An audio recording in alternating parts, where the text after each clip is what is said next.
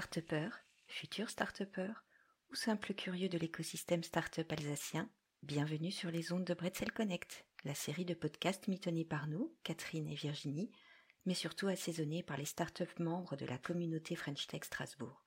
À chaque épisode, un membre de cette communauté et un invité apportent leur regard croisé sur un enjeu ciblé pour que la création de votre start-up ne soit plus un casse-tête chinois, ou à tout le moins que vous voyez comment commencer à le résoudre.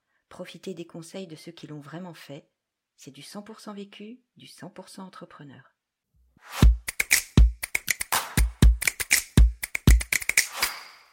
Bonjour à tous pour ce nouvel épisode de Bretzel Connect, le numéro 4, où nous allons vous parler de Deep Tech.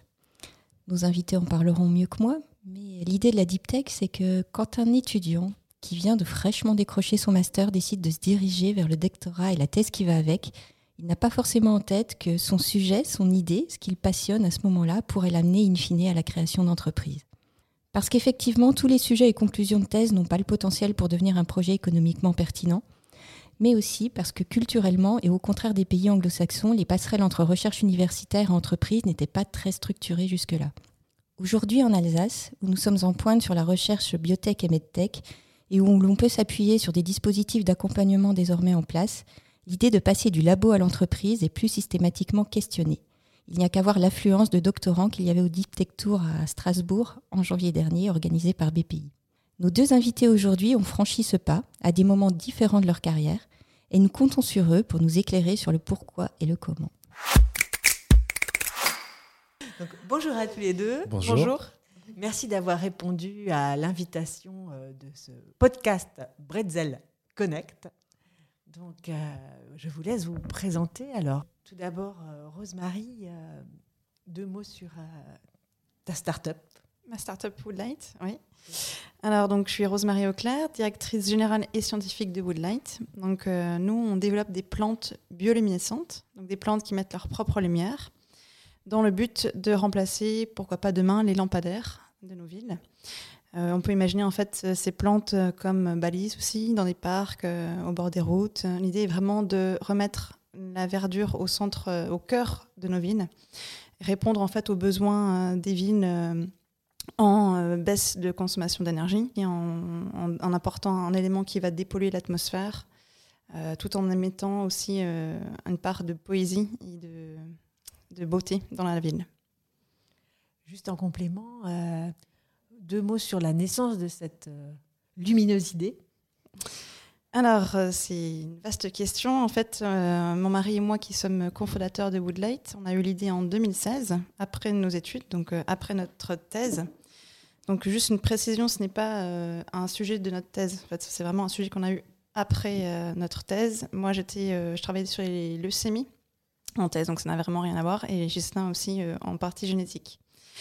Euh, et donc, on a eu cette idée en 2016. En fait, euh, simplement, après notre thèse, on, avait trois choix possibles soit continuer en recherche académique, soit euh, se diriger vers le secteur privé, soit bah, monter notre propre entreprise. Et on, a eu, cette envie de, de créer notre propre entreprise pour gérer notre propre projet, parce que c'est ce qu'on a fait finalement en thèse, et on avait envie de continuer à gérer notre propre projet.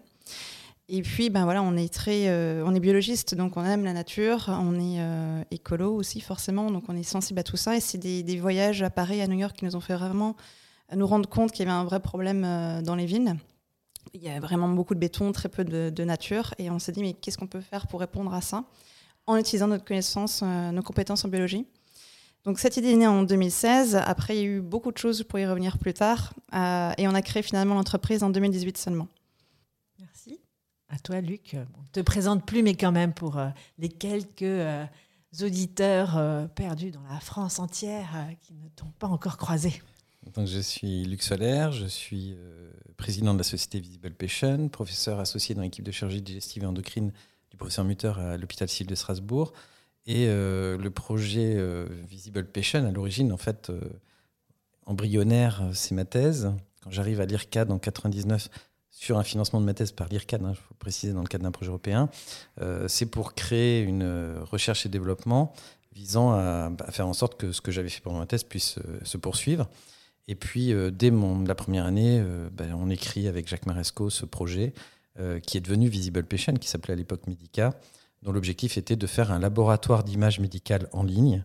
on reçoit les images médicales par Internet et on donne en retour une analyse qui est en fait la copie virtuelle 3D du patient, qui est extraite de cette image médicale, copie sur laquelle on va pouvoir s'entraîner à l'acte chirurgical sans aucun risque pour le patient, et grâce à ça, planifier un acte optimal.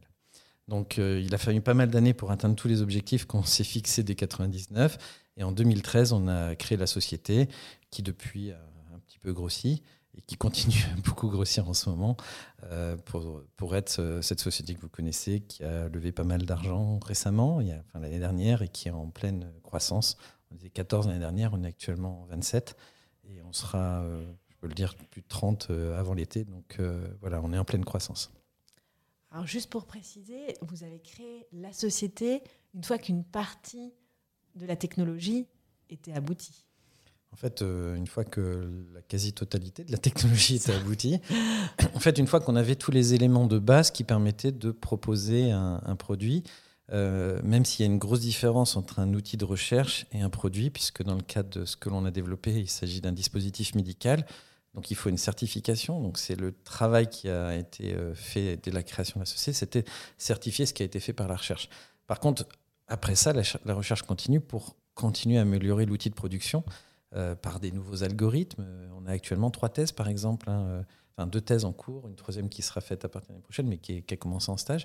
Donc voilà, on a, un certain nombre de sujets en, cours de développement qui continuent cette recherche pour toujours améliorer les, résultats. au-delà, de cette vision, euh, sur quoi est-ce que vous avez pu vous appuyer dans votre démarche de création d'entreprise? Euh, Quels sont les dispositifs d'accompagnement qui, euh, qui, vous ont vraiment aidé à, aboutir et que vous recommanderiez à, des jeunes chercheurs euh, qui auraient envie de monter leur entreprise? Nous, ce qui est très important, en fait, c'est le réseau qu'on se forme. Ça, c'est la première chose qu'on a fait. On a rencontré énormément de gens au début, parce que ben, on, on se remet en 2016, on est juste chercheurs, donc des, techniciens en bio, qui ont une idée, qui ont une vision, qui ont un rêve, mais c'est tout. Donc, euh, qu'est-ce qu'on fait? On, bah, on, va, toquer aux portes de tous, tous les gens qu'on peut, donc Alsace Digital, euh, Semia, plein de gens qu'on a rencontrés. et on s'entoure donc des gens qui peuvent nous aider. donc, parmi ces gens, je pense qu'au début, ça a été effectivement l'incubateur Semia, qui, qui, donc, qui nous a permis donc d'avoir, comment dirais-je, euh, de rentrer en starter class, donc d'avoir un, suivi un peu du projet, d'avoir des, outils euh, pour euh, faire des formations, en fait, tout simplement à l'entrepreneuriat. mais avant ça, il y avait aussi l'université, parce que Gislain, au tout début, était étudiant entrepreneur. Après, moi, je l'ai été. Et donc, on a pu suivre un diplôme universitaire étudiant-entrepreneur. Donc là, c'est la même idée. Hein. c'est vraiment c'est Sabine Kuhlmann qui, est responsable de ce diplôme universitaire. Et euh, le but, c'est vraiment de former des étudiants. Donc on vient avec un projet, voilà, on a comme dit une idée, euh, et euh, qu'est-ce qu'on en fait? Il faut apprendre énormément de choses en fait. Il y, a, tout ce qui est marketing et tout ce qui est communication, business plan, business model, tout ça. On ne savait pas ce que c'était qu'un business model, clairement. On ne savait pas ce que c'était qu'un business plan.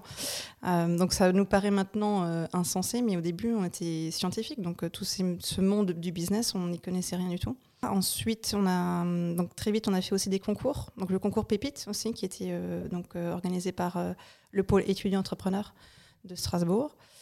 Donc ça, c'est les, concours étaient super intéressants aussi parce que justement, ils demandent un business plan globalement. Donc, ils demandent de structurer le projet. Ils demandent de nous poser des questions sur le marché. parce que là, nous, à l'époque, on, on savait ce qu'on voulait faire, comment faire on avait vu la concurrence parce que c'est nos, réflexes de scientifiques. On va voir un peu ce qui se passe ailleurs, euh, comment on va faire techniquement. Mais le marché, euh, nous, pour nous, on n'avait pas de produit, donc on n'avait pas de client. Enfin, ça n'avait pas de, sens de chercher un marché, ça n'avait pas de produit. Euh, maintenant, on, avait appris là-dessus. Mais donc, on s'est vraiment posé beaucoup de questions. On, a, s'est réunis autour de la table. On a dit, ok, qu'est-ce, qu'on décide? En fait, on, on poser des questions, c'est aussi faire des choix rencontrer encore une fois des mondes, euh, etc., voir euh, comment les gens euh, perçoivent le projet, etc. Alors, concernant Visible Patient, l'histoire est vraiment différente. D'abord parce que ça part d'une équipe privée, c'est un laboratoire privé, l'IRCAD. par contre, on a là encore des aides publiques. Elles ne sont pas du même genre dans le cas de l'IRCAD, puisque quand j'arrive en 99, mon premier objectif, c'est de trouver des financements pour les projets de recherche qui vont permettre d'aboutir à terme à, Visible Patient. Donc, euh, on, est passé par des projets européens, des projets nationaux, euh, qui peuvent être, euh, qui étaient organisés, enfin, en général financés par ce qui est devenu la BPI, mais qui s'appelait avant Océan Var, etc. On a eu même le, projet a vraiment totalement débuté par Medica avec un financement de la région. région à l'époque qui s'appelait Alsace.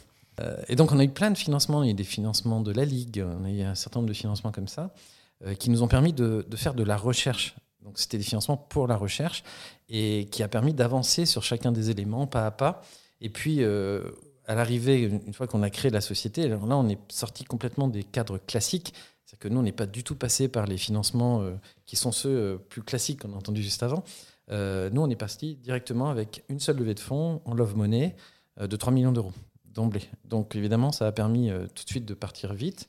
Et après, on a fait une deuxième levée de fonds l'année dernière de 12 millions, ce qui a permis d'accélérer un peu plus vite. Donc finalement, toi, tu penses que quand on a grandi dans la peau d'un chercheur, on n'a pas trop de difficultés à endosser le costume de l'entrepreneur?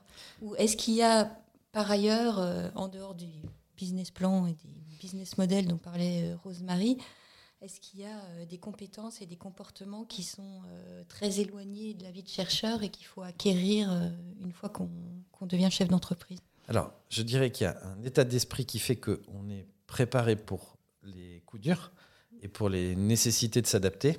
Par contre, on n'a pas la connaissance, comme tu l'avais dit précédemment, euh, d'un certain nombre d'éléments que sont le marché et que sont euh, tout ce qui, qui, tient au business, c'est-à-dire euh, bah, créer un business plan. Qu'est-ce que ça veut dire, par exemple, une due diligence? Vous savez ce que c'est une due diligence? Ça n'a rien à voir avec les cow-boys et les Indiens. Hein. C'est rien à voir. C'est une analyse faite par quelqu'un qui veut investir chez vous, qui va faire en fait une sorte d'audit et qui va regarder pendant cet audit où est-ce que vous en êtes, quelles sont vos perspectives, vos points forts, vos points faibles, et qui va du coup réfléchir s'il va investir ou pas. Et en synthèse, alors, quel est le conseil principal que vous donneriez à un jeune doctorant qui songe à se lancer dans l'aventure de l'entrepreneuriat? Euh, bah, moi, je lui dis de foncer. Si, euh, s'il a une idée, euh, il faut qu'il la tente. Parce que, voilà, y a, y a, comme dit, il y aura toujours des gens qui vont dire ouais, bon. Mais il faut y croire. Alors, moi, j'ajouterais d'abord, un, il faut être optimiste. Si vous n'êtes pas optimiste, mais essayez même pas de commencer, c'est pas la peine, ça marchera pas. C'est quoi être optimiste? C'est penser que face à chaque problème, il y a une solution possible.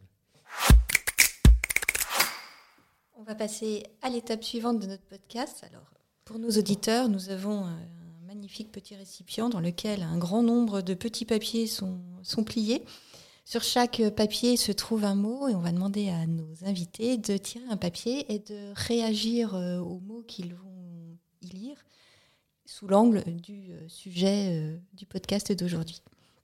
Alors Luc Alors j'ai de la chance, je suis tombé sur Marc ça tombe bien parce qu'on vient juste de faire un audit complet sur les marques. Pour moi, ça va être facile. la marque, c'est essentiel en fait, parce que ça va être l'identité de l'entreprise. Et souvent, on oublie en fait de protéger la marque, ce qui est une grosse erreur, parce qu'elle peut être déjà prise. Euh, je dirais même, il y a une autre erreur classique, c'est de dire Ah, mon entreprise va s'appeler comme ça, avant même d'avoir regardé si la marque était déposée. Euh, ce qui est aussi une erreur euh, classique euh, quand on est jeune entrepreneur, on a une idée d'entreprise. Oh, je vais appeler mon Ah ouais, c'est chouette comme nom. Allez, j'y vais. Vous en parlez partout avec un nom, les gens retiennent. Et, à un moment donné, il y a un... et vous avez déposé? Déposé quoi? La marque Ça se dépose? Oui, oui, oui. Ah, et là, vous allez sur Internet et là, ah mince, c'est déjà pris. Et là, vous êtes bien embêté. Donc, conseil, on parlait tout à l'heure. Au début du projet, il va falloir le nommer il va falloir trouver un nom qui soit euh, porteur, qui soit euh, à l'image de votre entreprise, qui arrive à, expliquer peut-être en quelques mots, parfois à l'entreprise, parfois pas. Euh, Coca-Cola, aujourd'hui, tout le monde sait ce que c'est, mais à la base, Coca-Cola, bon, on se dit il y a du Coca dedans, Cola ou j'en sais rien, mais vous voyez, ou, Pepsi ou j'en sais rien, ou Nike, euh, c'est pas forcément des noms qui vont parler de ce que c'est directement. Alors que d'autres marques comme Visible Passion, on comprend tout de suite visible patient, un patient visible. Déjà, ça parle. Euh, donc, ce genre de, mots, ça se travaille. Ça peut venir de vous, ça peut venir d'autres. Et là, il faut vraiment partager. Par contre, ce qui est essentiel, c'est que une fois que vous avez euh, à peu près réfléchi à ça, il faut qu'en permanence, vous soyez sur le site de l'INPI il y a la recherche de marque et vous tapez systématiquement le nom que vous avez comme idée. Vous regardez si c'est déposé. Et en parallèle, vous allez sur Internet et vous tapez votre nom, entre guillemets, pour voir s'il y a un domaine qui existe avec ce nom et pour voir si d'autres personnes utilisent ce mot en routine. Parce que vous pouvez ne, ne pas avoir de marque déposée, mais qu'elle ne soit pas tout simplement déposable, parce que c'est du mot courant. Visible Passion aujourd'hui, par exemple, il aurait peut-être un peu plus de difficultés à passer qu'à l'époque parce que les règles ont évolué. Donc voilà, ça c'est un exercice difficile mais qui est essentiel parce qu'une fois que la marque est posée, elle va vous suivre. Et elle va vous suivre parfois très longtemps. Euh, en tout cas, c'est ce qu'on souhaite, évidemment, quand on le fait. Euh, ça peut être le nom de la société, ça peut être le nom du produit. L'un comme l'autre sont tout aussi importants. Et une fois que vous avez fait ça, déposez très vite cette marque dès que vous avez figé ça, déposez le nom de domaine, et puis vous pouvez avancer parce que vous avez protégé votre, votre environnement de communication. Il ne faut pas oublier un truc qui est vraiment hyper, hyper important, surtout pour des startups c'est aussi vrai pour les grands groupes, bien sûr, mais surtout pour les startups, parce qu'une startup cherche à lever des fonds à un moment donné, c'est que la communication est un élément vital de toute levée de fonds. Vous ne pourrez pas lever de fonds si on ne parle pas de vous. Vous leverez bien sûr un petit peu d'argent, mais ce n'est pas ce que j'appelle lever des fonds. Il faut qu'on parle de vous. Donc il faut que le journaliste qui va être face à vous, il n'ait pas du mal à prononcer le nom de votre société. Il faut que euh, cette société euh, soit facilement transcrite, que deux personnes qui parlent de vous ne se trompent pas de nom. Parce que sinon, ils vont aller sur Internet. Ah, t'as entendu parler de, de telle société euh, Et puis vous allez sur le net et vous ne trouvez pas. Euh, bah, il m'en a parlé, je trouve pas, je laisse tomber. Parce que tout simplement, le nom n'est pas facile à retenir ou trop compliqué à orthographier. Vous voyez, tout ce travail-là est essentiel. Vous pouvez être accompagné pour ça. Sachez que l'INPI elle-même favorise ce genre de choses et donne euh, des cours. Et du coup, alors, mon petit mot, moi, c'est écosystème. Donc on a quand même beaucoup parlé d'écosystème. Donc euh, bah oui, l'écosystème alsacien était, bien propice pour nous. Euh, comme dit, euh, on a tout de suite, enfin, dès le départ, on, a vu qu'il y a beaucoup beaucoup de choses qui existent dans l'écosystème entrepreneurial alsacien. Et, puis on a été entouré, comme dit, par l'Eurométropole et l'université qui nous ont vraiment soutenus pour monter ce labo, qui était vraiment le, point clé central, même je dirais, de, de, notre histoire, parce que sans ça, on n'avait pas de labo, donc pas de prototype, pas de preuve de concept, donc pas SEMIA, rien. Euh, et puis après, une fois qu'on a ce laboratoire, tout s'est enclenché. Donc euh, effectivement, euh, les briques, le puzzle se, construit. Donc SEMIA, ensuite région, ensuite BPI, etc. Donc après, on espère lever de fonds. Mais pour ça, c'est le prototype. Donc on se concentre maintenant sur le prototypage en, labo. Mais voilà. Mais effectivement, l'écosystème entrepreneurialisation est bien riche. Et on est heureux d'être resté parce que c'est une volonté de rester en Alsace et on est content. Donc voilà notre deuxième partie de podcast, le son mystère. C'est pas une vie d'être chercheur, tout a déjà été trouvé. Les capuches, les ordinateurs, les téléphones, les canoës. C'est pas une vie d'être chercheur. Au moins vous avez reconnu la voix. Oui. Je connaissais pas la chanson pour le coup. la comédie musicale Le Soldat Rose pour avoir eu des enfants en bas âge au début des années 2000 pour être au courant. Pourtant, j'ai le DVD à la maison. Une réaction, Par rapport à Deep Tech, bien sûr. Pas du tout d'accord. Moi non plus, pas du tout d'accord avec ce qu'il dit. Au contraire, tout n'est pas du tout euh, créé, euh, heureusement d'ailleurs. Non, il y a plein de choses encore à faire. Il y a tout à faire. Donc, euh, le monde de demain, tout est ouvert. et il y a tellement de choses à faire. Là, moi, mon projet, c'est plus l'environnement. Il y a énormément de choses à faire. Côté médical, évidemment aussi. Donc, euh, non, c'est. Toutes les idées sont, sont, les bienvenues et il y a beaucoup de choses à faire et il faut vraiment euh, mettre de l'énergie euh, dedans parce qu'on on peut faire de belles choses avec la recherche. Donc, Benabar, tu as tort. de notre côté, il n'est pas chercheur non plus. Donc non, il n'est pas, chercheur, exactement. donc, non, en fait, je le, je, le, dis souvent parce qu'on m'a déjà posé la question euh, tu dois être content d'en être arrivé là, tu as, réussi, euh, tu es professeur, tu es président d'une société qui marche, etc. Et je dis, mais en fait, non. Euh, et ça, ça fait écho à ça, en fait, pour une raison toute simple.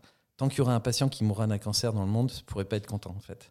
Et ma vie, elle est consacrée à ça, cette lutte contre le cancer, qui se traduit par des structures comme Visible Patient, parce qu'en fait, c'est fait pour y répondre.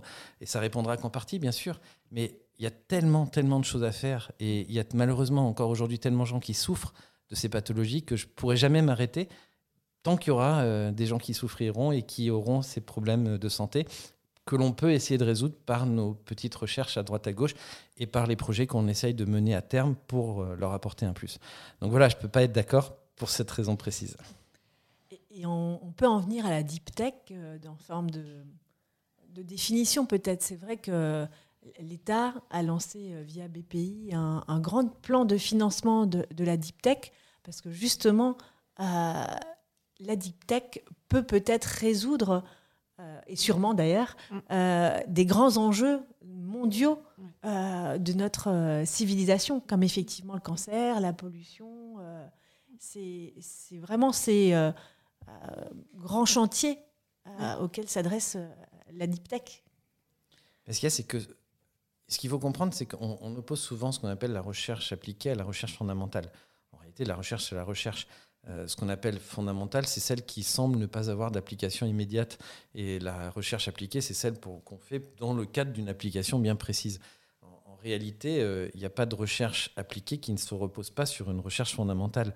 Donc les deux sont totalement liés et il faut impérativement continuer à développer tout type de recherche, laisser les esprits euh, divaguer dans des domaines qui peuvent paraître assez improbables et surtout mélanger, c'est ce qui manque un peu encore et qu'il faut absolument amplifier, mélanger les compétences et les domaines. Euh, c'est de là que, que l'on tire le plus d'ailleurs d'innovation. De, c'est quand vous mélangez des domaines. Euh, l'exemple, il est très clair hein, dans votre société. Quand vous voyez euh, le mélange entre de la partie photonique avec de la partie biologique et, et, végétale, on est vraiment dans du mélange de domaines. Qui avait pensé avant à se dire, tiens, euh, on va aller travailler sur des plantes et l'autre à côté travailler sur euh, des agents euh, fluorophores. ces deux domaines qui n'avaient pas de lien, en les, en les liant, pardon, on obtient en fait une innovation. Dans le domaine de la santé, c'est pareil. Quand on a relié l'informatique avec le médical, est apparu énormément d'innovations. Donc, ce qui est important, c'est un, évidemment, continuer à faire de la recherche fondamentale, c'est-à-dire se dire peut-être que ça servira à rien, mais peut-être pas. Et se permettre d'aller dans des choses qui semblent inutiles, mais qui au final, dans le long terme, ne le seront pas. En tout cas, on peut l'espérer. Euh, je dirais au même titre d'ailleurs qu'une start-up. Hein. On a plein de start-up qui sont créées, certaines vont marcher, d'autres pas. Mm. C'est pareil. Euh, et vous voyez toujours le lien entre chercheurs et entreprises. Hein. C'est toujours les mêmes esprits. Et puis, euh, le deuxième élément, permettre dans ces, dans ces projets que des domaines se croisent et pas les laisser séparer les uns des autres. Ça, c'est vraiment un enjeu. Ah, je suis tout à fait d'accord avec Luc. Euh, sur ces points-là, c'est clair. C'est pour ça d'ailleurs que les, les, Fab Labs sont super intéressants parce que justement, on rencontre euh, dans les Fab Labs, en fait, on rencontre des gens. Il y a des salles de coworking et du coup, on, est plusieurs entreprises dans des domaines très différents à travailler ensemble dans les bureaux. Et effectivement, c'est super parce que ça nourrit aussi la créativité d'avoir des gens euh, qui n'ont pas du tout la même vision, la même façon de penser, simplement. Euh, et du coup, c'est super enrichissant et ça nous pousse loin aussi, effectivement. Et donc, le, partage de compétences est hyper euh, pertinent et, important. Euh, et du coup, Deep Tech, pour moi, mais c'est ça, c'est la recherche. Je trouve que le gouvernement a vraiment tout compris, là, effectivement, à donner la chance à, à la recherche parce que c'est une des possibilités pour répondre aux enjeux de l'humanité avec un grand H euh, qui, arrive euh, plus que plus vite euh, maintenant. Il est grand temps de, mettre de l'énergie dedans et, dans tous les domaines effectivement parce que il faut répondre à plein plein d'enjeux différents et une solution ne répondra jamais à tout. À tout. donc c'est clair. Et hum, du coup, pour moi, la deep tech, c'est ça. La, définition que j'en ai, c'est euh, des, projets qui, demandent beaucoup de, temps, beaucoup du coup d'argent, forcément. Euh, c'est pour ça que c'est un peu réticent, parce que ça demande beaucoup d'argent sans avoir la finalité. Donc c'est compliqué de convaincre quelqu'un de mettre de l'argent au départ, puisque on ne sait pas si ça va aboutir, ou quand ça va aboutir. Surtout ça, surtout quand. Parce qu'on sait que ça va aboutir, mais quand ça va aboutir, on ne sait pas encore. Euh, et, en fait, non, il faut donner la chance en fait à tous ces projets-là parce que ça peut avoir une, ampleur énorme. Et en fait, le deep tech, c'est ça, c'est dire ok, on voit des projets qui sont qui, demandent beaucoup de temps, beaucoup d'argent, mais potentiellement ils ont une, une, c'est une innovation de rupture, on appelle ça. Donc euh, ils vont euh, inonder le marché mondial, quoi. Ça va faire une, retombée économique de fou, quoi. Donc c'est ça, enfin pour moi c'est ça la définition du deep tech.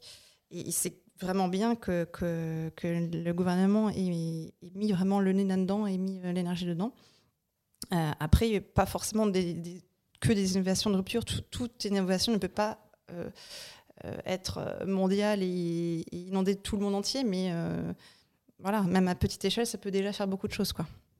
si on prend l'exemple, par exemple, de l'intelligence artificielle, ça fait très très très très longtemps qu'on travaille sur ces sujets-là.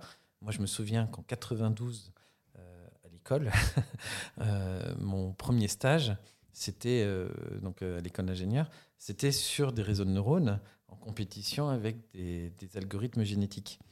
Et euh, à l'époque, c'était de la recherche totalement fondamentale. Aujourd'hui, c'est le quotidien partout.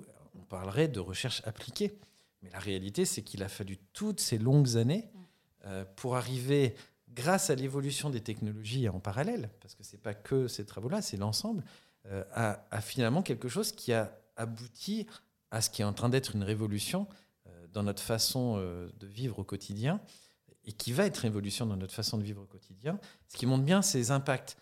Qui pensait à l'époque, demandez aux chercheurs hein, qui aujourd'hui sont euh, des maîtres Jedi de l'IA, ils sont considérés comme tels, demandez-leur ce qu'on pensait d'eux à l'époque. Parce que pendant pas mal d'années, c'était de la recherche dont tout le monde se foutait complètement. Euh, ça n'avait pas d'importance. Ouais, bon, il a son petit labo là, on ne sait pas trop ce qu'il fait avec ses réseaux de neurones. Bon, eh bien, aujourd'hui, c'est devenu euh, crucial et tout le monde se bat pour avoir des chercheurs dans ce domaine. Donc, c'est assez intéressant de, montrer cet exemple pour montrer que l'échelle de temps est totalement différente dans la deep tech de d'autres structures. Voilà la troisième partie de notre podcast. On a donc notre invité euh, mystère qui ne va pas rester mystérieux très longtemps. Donc, la transition était parfaite. On a invité Antoine Parmentier de la SAT Connectus à s'exprimer sur euh, la deep tech. Antoine Parmentier. Bonjour Antoine, bienvenue euh, dans ce podcast Bretzel Connect. Bonjour à tous. Bonjour. Bonjour. Alors Antoine, euh, par rapport à la deep tech, on en a parlé juste avant la BPI a lancé un grand plan, euh, enfin l'État via la BPI a lancé un grand plan de, financement. Euh, la SAT, vous êtes euh, vraiment au cœur de ces nouveaux dispositifs, mais c'est vrai qu'on a la chance en Alsace d'avoir, alors tu pourras présenter la SAT, mais d'avoir effectivement depuis longtemps un regard sur la deep tech qui ne s'est jamais démenti. Euh, une réalité au sein de l'université, euh, voilà, et un, grand terreau pour avoir des entreprises innovantes euh, sur le territoire. Et vous avez toute cette attention depuis longtemps. Oui, tout à fait. En, tant que, que, participant actif à un écosystème qui est très foisonnant, qui est vraiment vaste aussi. Donc, déjà, on peut peut-être dire une chose, ce n'est pas la SAT, c'est une SAT, puisque les SAT, c'est Société d'accélération du transfert de technologie. Il y en a 13 en France, qui sont à l'origine issus du plan des investissements d'avenir, et Connectus et la SAT qui couvre le territoire alsacien. Pourquoi le territoire alsacien? Tout simplement parce que ces actionnaires sont les organismes de recherche, euh, les universités, les écoles d'ingénieurs qui font de la recherche publique en Alsace.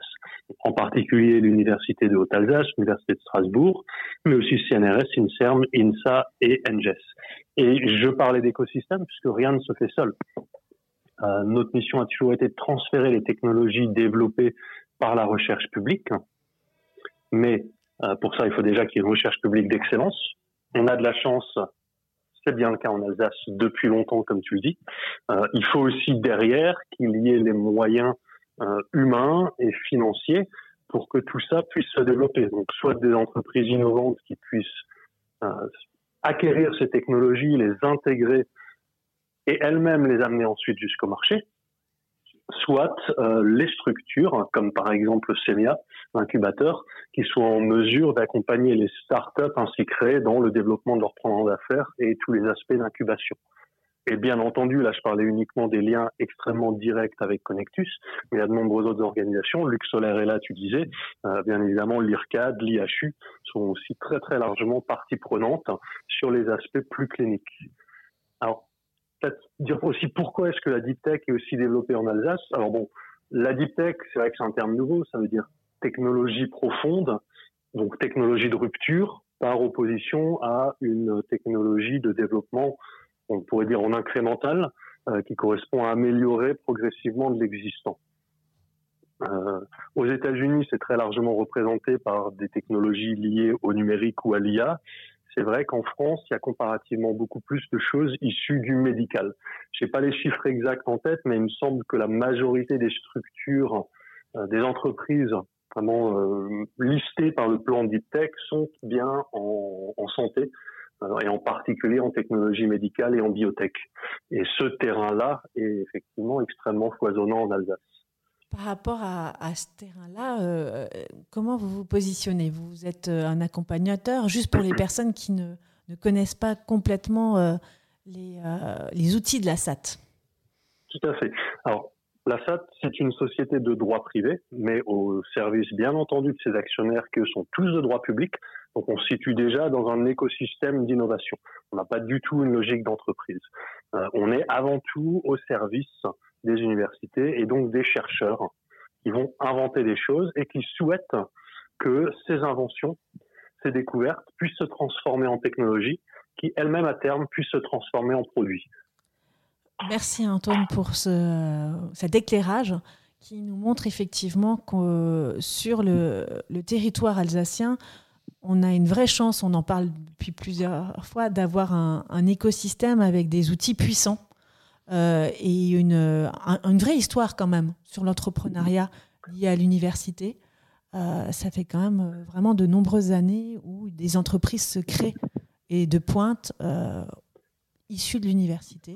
Donc, je pense il y a une vraie histoire de collaboration, puisque si on reprend là encore l'exemple de Connectus, il y en a de nombreux autres, mais avant d'être une SAT, Connectus, c'était un réseau qu'elle participait Bio-Vallée, euh, la région à l'époque Alsace, maintenant Grand Est, l'Université de Strasbourg, et qui a déjà un petit peu cette vocation d'aider les projets à émerger, de les développer. Et ce, bien avant que ça devienne une idée au niveau national. Merci beaucoup. On va continuer ce podcast en compagnie de nos invités. À très bientôt. Merci Antoine. Merci et bonne journée.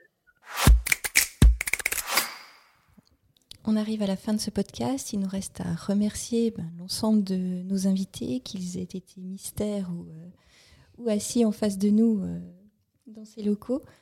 Euh, merci à vous pour votre enthousiasme, pour vos beaux conseils. Je pense que vous avez sûrement donné envie à des doctorants de franchir le pas et en tout cas de se dire que c'est possible et que c'est possible notamment ici à Strasbourg avec euh, une université, euh, tu l'as souligné, Rosemary, euh, qui, aide vraiment ses étudiants à devenir des entrepreneurs, avec les structures de pointe que l'on connaît en recherche, telles que l'IRCAD, dont, est issu Luc. Il ne reste plus qu'à, finalement, au-delà de le constater, de pouvoir le dire au effort qu'en Alsace, on, est une terre de recherche et potentiellement une terre, une terre de chercheurs-entrepreneurs il est temps de refermer ce quatrième épisode de Bretzel Connect. À bientôt pour le cinquième. Bretzel Connect est un podcast produit grâce au soutien de la French Tech dans le cadre du projet d'avenir Disrupt Campus. D'après une idée originale de la communauté French Tech Strasbourg portée par Alsace Digital, avec le soutien de toute l'équipe d'Etena Pépite, de l'agence CISAC et d'Alsace Business Angels.